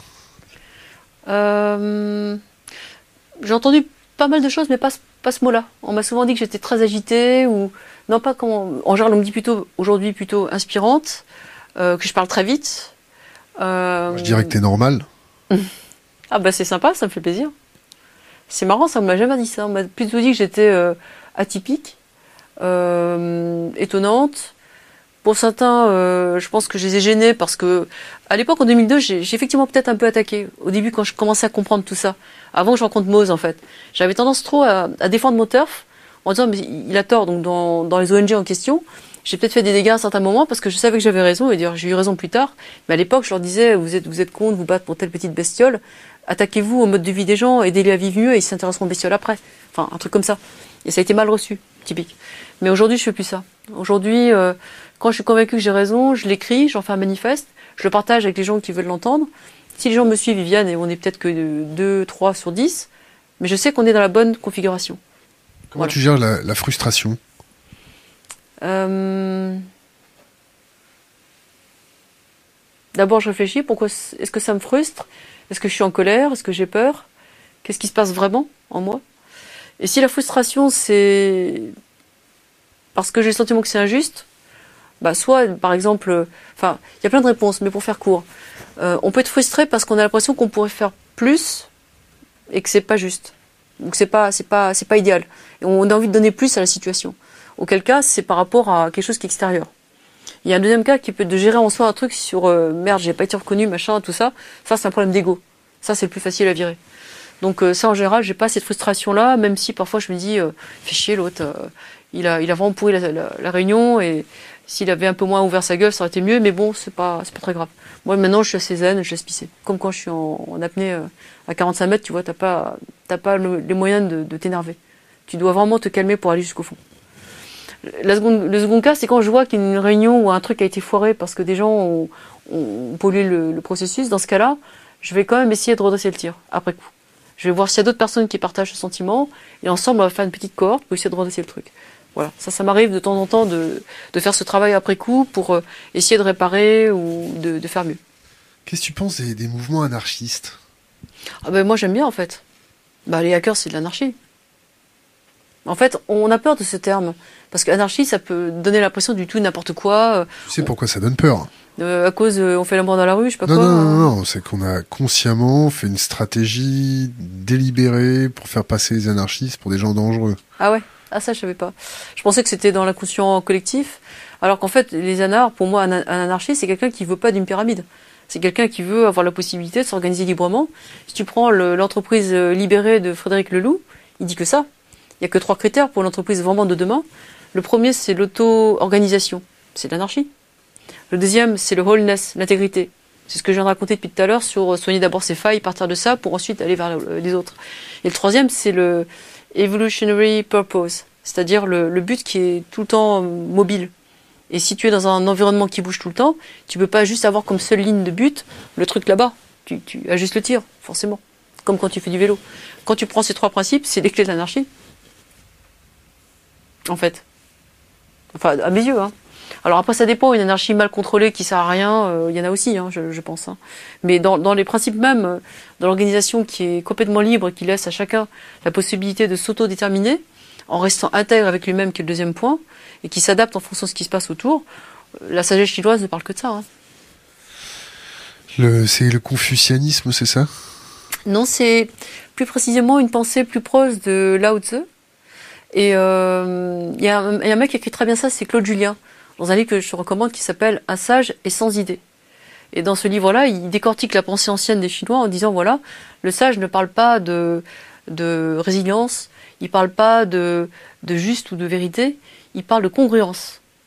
Congruence, à chaque instant, le sage est sans idée, il arrive comme ça et puis il s'adapte, il trouve la meilleure solution par rapport à ce qui se passe devant lui. Et il dit il n'y a pas de bien, de juste ou de faux, il n'y a qu'un continuum. Et le, le, le, sage, en fait, il explore les extrêmes pour trouver le juste milieu. Donc pour eux, la notion... Il s'adapte instantanément euh, à ce qui se passe. Il, arrive en tout cas à essayer de faire la part des choses. Et donc eux, ils se marrent un peu avec notre philosophie qui est très, euh, tu sais, euh, pour, contre, antithèse, et puis les trucs très carrés, quoi. pour eux, le monde n'est pas comme ça. Ils sont beaucoup plus pragmatiques. Si je te dis sérendipité. Sérendipité? Ah bah c'est le, cœur des crapauds. Quelqu'un m'a récemment fait une remarque que j'ai trouvée assez sympa. Il m'a dit en fait les crapauds fous, vous êtes un, espace ou une fabrique à créer la sérendipité. Parce que nous, ce qu'on dit aux gens, c'est il y a trois tsunamis, donc euh, sortez du TLM et venez nous voir. On va essayer de changer de phase. Deuxièmement, venez avec vos différences, vos pets au casque, vos failles. On vous prend tel que vous êtes et on veut juste vous aider à faire un pas de côté par rapport à ce truc qui vous titille. Et ensuite, vous allez rencontrer d'autres personnes comme vous. Et du coup, la personne qui ose parler de son petit truc, euh, le chef d'entreprise de son fils autiste, etc., il, fait ce petit pas de côté. Et ainsi de suite. Et du coup, on va lui faire rencontrer des gens comme lui, sur cette thématique-là. Et donc là, ça fait la sérendipité. Après, les gens, en général, après une réunion crapaud qui a bien marché, ils disent Ah ben voilà, je pensais pas qu'un évotant comme moi. Ah, dis donc, je pensais pas que je pouvais connecter avec un tel. Puis après, je connecte un tel avec un tel, parce que du coup, dans, mes crapauds, il y en a un peu partout, il y a plein de thématiques, je leur dis Tiens, j'ai un tel là-bas, un tel, un tel. Donc moi, j'accélère les, les, connexions. Donc c'est une fabrique à sérendipité. Est-ce que euh, tu parles après on va passer aux questions d'internet. Euh, euh, est-ce que le fait d'accélérer tout le temps ou de, connecter plus vite que les autres, ça ne te crée pas énormément de solitude que tu combles avec tes petites réunions de crapauds fous et des choses comme ça? Mais réellement, est-ce que euh, cette solitude euh, ne, te ralentit pas Une très bonne question. Euh, la réponse est si, bien sûr. Je pense que le, truc, c'est que dans une vie antérieure avant, peut-être le crapaud, j'ai toujours couru en tête, toute seule en tout cas j'ouvrais des tas de portes, et souvent j'ai pas fait attention au followership. Et on sait que le deuxième qui court, qui est tout nu sur la pelouse, là, c'est ce qui compte le plus. Et, du coup, euh, peut-être qu'à l'époque, j'ai limité mon potentiel d'impact parce que j'ai pas fait attention à ça. Maintenant avec les crapauds, il se trouve que par chance, et aussi parce que ma vie a évolué, donc je fais un peu plus attention à ça, j'ai 50 balais maintenant, tu vois. Euh, j'ai la chance d'avoir des followers, justement, comme ce gars sur la pelouse qui commence à se remousser et puis les autres qui le, qui le suivent des gens qui me suivent et qui ont vraiment ça dans leur trip. J'en ai un, euh, si vous voyez ces vidéos, qui se reconnaîtra, Christian, qui a 55 ou plus, et qui est vraiment typiquement formaté pour ça. Et lui, c'est un, un bonheur. Il adore faire ça, il a une vision, il a été consultant, communication, il a fait plein de choses. Il a aussi une, une vie très très très pleine. C'est tous des gens qui ont des vécus euh, de ouf. Hein. Et du coup, lui, il fait ça. Il va me chercher les gens. Des vécus de ouf, c'est ça? Ouais, des vécus de ouf, ouais. Et, et coup, lui, ça fait peur, ça, non? Bah, en même temps, c'est ça qui est génial. Il me dit, je vais être avec les crapauds, à, je veux dédier euh, mon temps à ça. Il le fait bénévolement, alors qu'il peut vraiment toucher des grands chefs d'entreprise. Et il m'apporte ce suivi, ce rodage, cette rondeur qui fait que les gens suivent. Donc, c'est avec lui qu'on va faire le truc à Lille, euh, le 5 et le 6 juin. On va faire un très gros truc avec euh, l'université là-bas. Il y aura beaucoup de grandes entreprises, voilà. Bon, chez Engie, j'en ai parlé tout à l'heure, j'ai une fille formidable qui s'appelle Valérie. Pareil, c'est ce qu'elle fait. Elle, entraîne les gens, elle les emmène, du coup, je suis beaucoup moins seule et c'est elle qui, qui va ramener les cohortes là-bas. Et je peux donner plein d'autres noms. Il faudrait que je les cite tous, mais je pense à Catherine, euh, ma thérapeute préférée du côté des borderline euh, sur les problèmes de troubles alimentaires. Elle fait un travail énorme, ça fait 35 ans qu'elle fait ça. Elle aide des milliers de, femmes et de gens en difficulté avec ces, choses-là. Bon, et, voilà, des gens remarquables qui du coup se sont regroupés un petit peu autour des crapauds fous. Et euh, je me sens aujourd'hui beaucoup moins seule que je n'ai jamais été. Ce qui n'empêche pas quand même qu'aujourd'hui je suis un peu quand même très stretchée parce que là j'ai des cordes partout. Hein. Donc je passe mon temps entre euh, internet, essayer de répondre aux gens. Donc je pense que les crapauds vont bouger, euh, vont passer un, un seuil et qu'on va essayer de recruter plus de gens comme Christian, Valérie, euh, Asma, Antoine, Antoine Brachet des Barbares, tous ces gens qui font tout le suivi, qui, qui accompagnent derrière. Question d'internet. L'école fait partie du problème de crétinisation? Point d'interrogation. Est-ce que le système éducatif, il faut pas apprendre aux gamins à, survivre à ce système éducatif plutôt qu'à l'acquiescer Complètement. Et d'ailleurs, si tu regardes bien la société apprenante, François Tadei était le tout premier à bousculer l'école en disant son premier TED Talk, c'était euh, je supporte plus l'école depuis qu'ils ont essayé de raboter mon gamin. Et c'est depuis euh, 15 ans qu'il s'est mis en tête de changer l'école. Donc lui, il s'est attaqué au mammouth. Il a décidé de faire ce rapport. Il paye beaucoup de sa vie pour faire tout ça. Hein. Donc lui, il s'attaque au gros machin pour essayer de le rendre un peu moins euh, euh, effectivement crétinisant. Mais après, c'est pas que les, les, profs ou les gens soient crétins. C'est un système, c'est lourd à changer. Et donc, on fait des normes avec les, les gaussiennes, et les gamins trouvent pas leur place dans un système trop normatif. Ça, c'est le problème. Mais tu changes pas du jour au lendemain un truc qui a été théorisé à une telle échelle. Donc, euh, on peut faire deux choses. D'une part, faire ce que fait François pour essayer d'avoir des alternatives à côté, et progressivement les faire monter en puissance. Et de l'autre, aider les enfants à moins souffrir de ça, en les équipant, effectivement, pour répondre à minima ce que la chose leur demande. Moi, je l'ai fait à l'école, hein, donc j'étais toujours première en classe. Bon, bah, tu, bosses et tu fais le truc. C'est chiant, mais il faut faire un minimum pour passer la barre, je dirais, si on peut. Voilà. Et peut-être protéger ses enfants pour pas devenir crétin et complètement, euh, euh, tu sais, euh, euh, sur les bords et couper en petits morceaux pour rentrer dans le système. Est-ce que si, la masse de, résignation de, la plèbe, euh, si, cette euh, masse de résignation est, est plus importante que euh, cette douce utopie que sont les crapauds fous, qu'est-ce que ça va donner? Bah, ça va donner des gens qui vont. Euh, si tu tires le scénario à l'extrême, c'est Black Mirror. Il suffit de voir cette vidéo, ce film-là, et tu te dis voilà, ça c'est le monde de demain. C'est à peu près ça. Et si c'est pas ça qui se passe, avec Antoine Brachet, ils ont monté euh, Bright Mirror, qui est l'inverse, où c'est des gens qui racontent des contes, on essaie de faire un truc positif. Et avec l'université à Lille, on va essayer de faire des, vidéos courtes, des tas de petites captations avec un crapaud dessus, pour montrer qu'il y a une alternative positive. Et moi, ce que j'ai vu, c'est que si je fais un parallèle avec l'écologie et le bio dans les années 2000, à l'époque, quand on a commencé en 2000 avec euh, euh, Philippe Desbrosses, Pierre Rabhi, Nicolas Hulot à l'époque, avec qui j'ai d'ailleurs fait mon premier bouquin à l'époque. Euh, Ça n'est parfait. Hein. Ouais. Il était il était lui très très, euh, je pense qu'il est encore aujourd'hui, mais lui il est dans la machine maintenant. Mais il était très très remonté, il y avait des vrais combats quoi, tu vois. Il est dans la machine, j'aime bien comment t'as fait, pardon. Bah ouais, malheureusement, hein, tu... moi je, franchement je voudrais jamais faire de la politique. Parce que tu passes ton temps à gérer euh, les lourdeurs et tout ce que tu dois avaler, à mon avis c'est juste impossible. Et la politique avec une hache Quoi? La politique avec une hache. Ouais alors ça je sais pas faire non plus. La politique avec une guillotine, qu'est-ce que t'en penses? Bah, la politique avec une guillotine. Euh... On t'a pas beaucoup entendu parler de violence ou de sélection des mouvements violents pour faire changer les choses ou ah oui, non, les choses? C'est pas dans ma nature. La violence, c'est pas dans mon truc, non. La violence, c'est la force des faibles et s'arrête où... Non, non. Commence ou s'arrête les connaissances? Je sais pas trop, mais moi, la violence me gêne. Parce que d'abord, on peut toujours se tromper. Et toutes les guerres, si tu regardes bien, sont assises sur des gens qui pensaient faire le bien. Pratiquement toujours. Non, ça, c'est ce qu'on raconte euh, aux petits-enfants avant de s'endormir. Hein.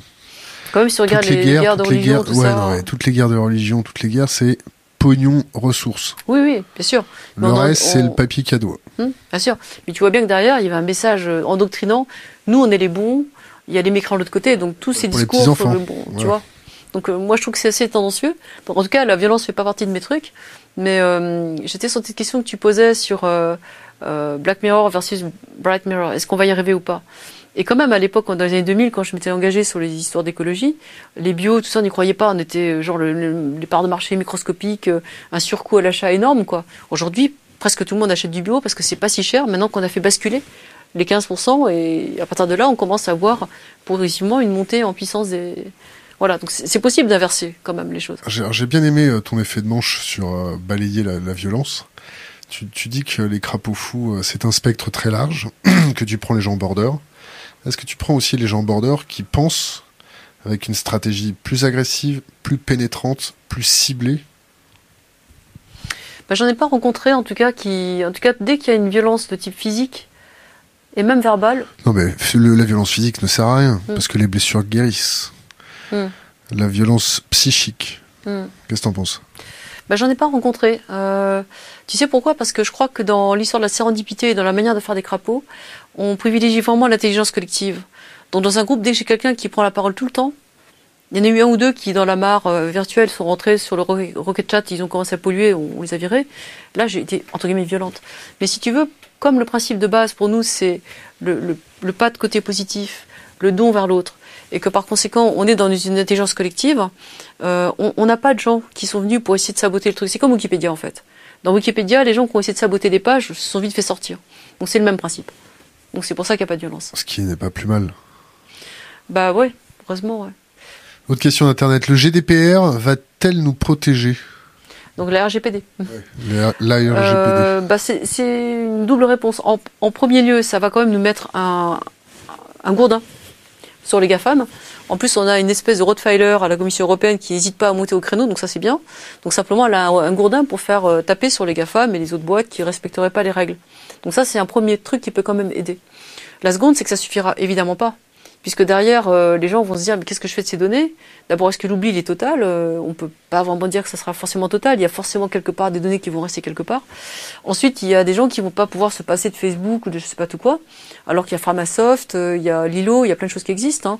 Donc les alternatives existent, mais il faut que les gens changent de comportement. Donc c'est comme l'histoire de la capote ou touche pas à mon pote ou de la chasse au gaspille, c'est là où les crapauds, à mon avis, ont un rôle à jouer, c'est de dire aux gens, viens, on va jouer un petit peu, on va te montrer le RGPD de manière ludique. Donc à Marseille, on va faire des hackathons du 30 mai jusqu'au 2 juin, on va expérimenter le truc, et on va mettre des gens en situation de jouer avec des machines, euh, de faire un peu de, la machine qui joue au ping-pong, etc., des trucs comme ça. Comprendre ce que c'est que le code, l'algorithme. Donc voilà, je pense qu'il faut vraiment faire des ateliers euh, comme la main à la pâte, que tout le monde puisse aller jouer au coin de chez soi pour comprendre ces trucs-là, quoi. Autre question d'Internet, y a-t-il des combats plus importants que les autres Sinon, c'est prioritaire, point d'interrogation.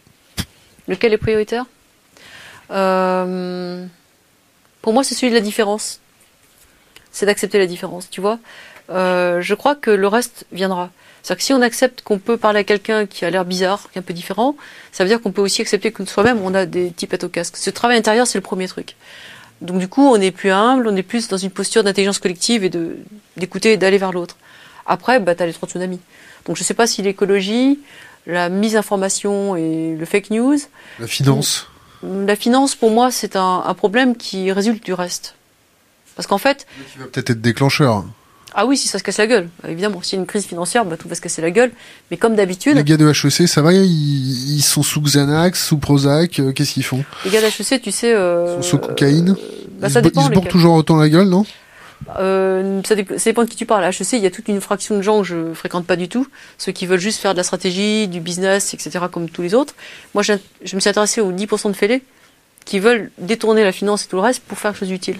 Et donc, si tu veux, euh, la finance, c'est clair qu'il y aura tôt ou tard un rattrapage économique ou financier, une crise et tout ça. Combien ça problème... coûte HEC Pardon Combien ça coûte HEC Ouf, alors je sais pas. Je crois que c'est 50 000 euros.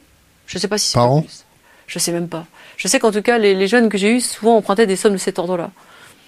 Après, exactement, je sais pas combien, mais c'est sûr que c'est cher. Combien tu gagnes là? Moi, zéro. Tu gagnes zéro? Tu vis comment? Ah, moi, ça fait depuis que je suis passée en ONG que je vis euh, uniquement de ce que j'ai eu avant. Et même quand je monte, j'avais le choix entre être présidente bénévole de mon asso ou être directrice générale, salariée. Et être salariée, ça veut dire que j'avais un CA au-dessus. Et ensuite, ce que je gagnais comme argent dans mes contrats, je payais plein de charges dessus. Donc, c'est idiot. Je vais réduire mon train de vie. Donc, la Porsche et l'Armani, je les ai filés à des copains. Véridique.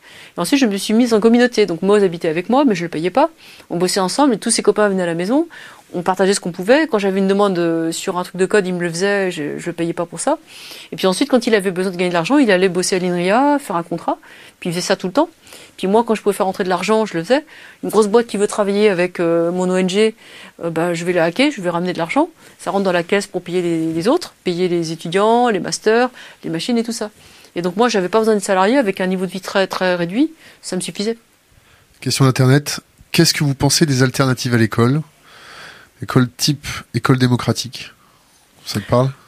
Absolument. D'ailleurs, l'une des crapodes s'appelle Marie Gervais.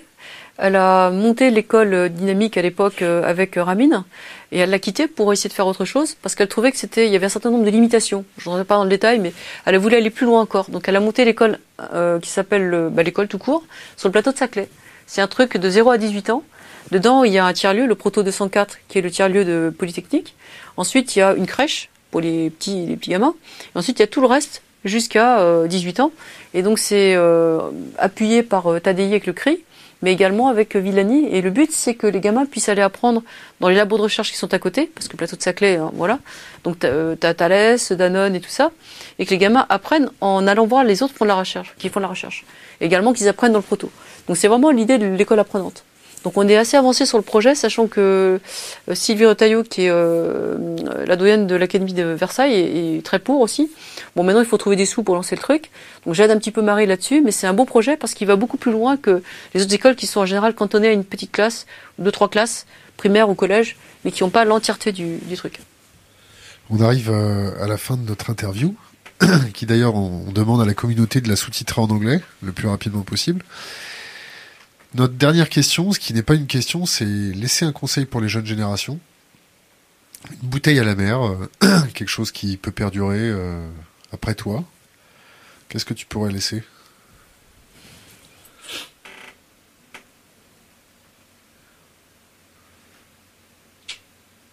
Avant, avant que tu répondes, oui.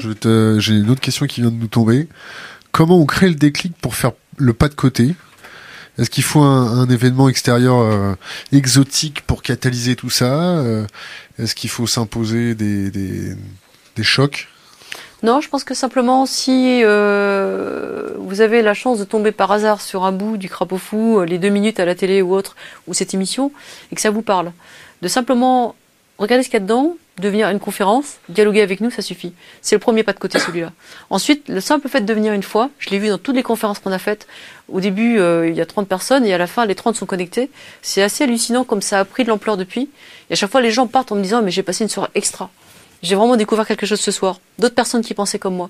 J'ai découvert que c'était possible. Donc après, euh, quand il y a une masse critique, on crée donc une cohorte à Marseille, à Lille, à Aix, euh, à Brest, etc. Dans les entreprises dont j'ai parlé.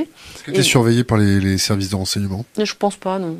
Parce qu'en plus, comme euh, ce que je fais est vraiment toujours en appui d'autres personnes qui vont commencer à faire, on va peut-être voir le truc à Lille, on va voir le truc ici ou là, et peut-être qu'ils se diront que c'est Anne, mais en réalité même pas. Parce que c'est gens qui prennent mes idées et qui vivent avec après, donc c'est plus moi. Donc c'est pour ça que c'est pas, ça me pose pas de problème de ce côté-là.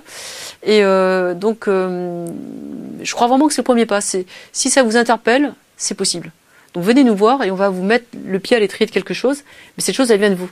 C'est pas moi qui vais vous le dire. Vous allez vous mettre un peu à poil, parler des choses qui vous touchent, et puis je vais vous trouver quelqu'un qui est borderline ou qui est codeur ou qui fait ceci ou qui fait cela, et on va se rendre compte qu'on est sur un territoire voisin ou que peut-être le gars qui est à Lille peut aider le mec qui est à Nouméa et celui qui est à Shenzhen a plein de solutions pour tout le monde. Et ça va connecter une sérendipité euh, plus qu'exponentielle. C'est ça la promesse. Il y a des mariages chez les crapauds fous Il y a des mariages euh, virtuels. Parce que tu vois avec Mose on a toujours été euh, vraiment complices dans l'âme mais on s'est pas marié physiquement. Mais on peut dire qu'on a fait plein de bébés et c'est une certaine manière euh, ce que je vois avec les crapauds maintenant. Quand je te parle de Christian à Lille Marie Gervais sur le plateau de Saclay et je peux te donner 50 noms là. Ils sont tous en mouvement ils font des trucs extra et ça croise tout le temps. C'est vraiment assez, assez étonnant. Le conseil pour les jeunes générations. Bah, je crois que je dirais d'abord ne, ne pas désespérer et surtout c'est même pas ça d'ailleurs c'est laisser votre folie euh, ayez confiance dans votre folie donc si on vous dit euh, t'es trop fou, bah au contraire, euh, je dirais continue au contraire à essayer de, dans cette piste-là. Et ensuite, euh, bah, dans cette folie, euh, tout ce qui est un peu marrant, qui est un peu créatif, et quand même, je dirais, euh, j'espère qu'ils ont perçu ces messages aussi bien du Dalai Lama que du crapaud fou, qu'il faut quand même revenir à la question fondamentale, qui est vers quoi va cette espèce. Donc ces, ces trois tsunamis, quel est le monde qu'on veut demain Est-ce qu'on veut Black Mirror ou est-ce qu'on veut Bright Mirror?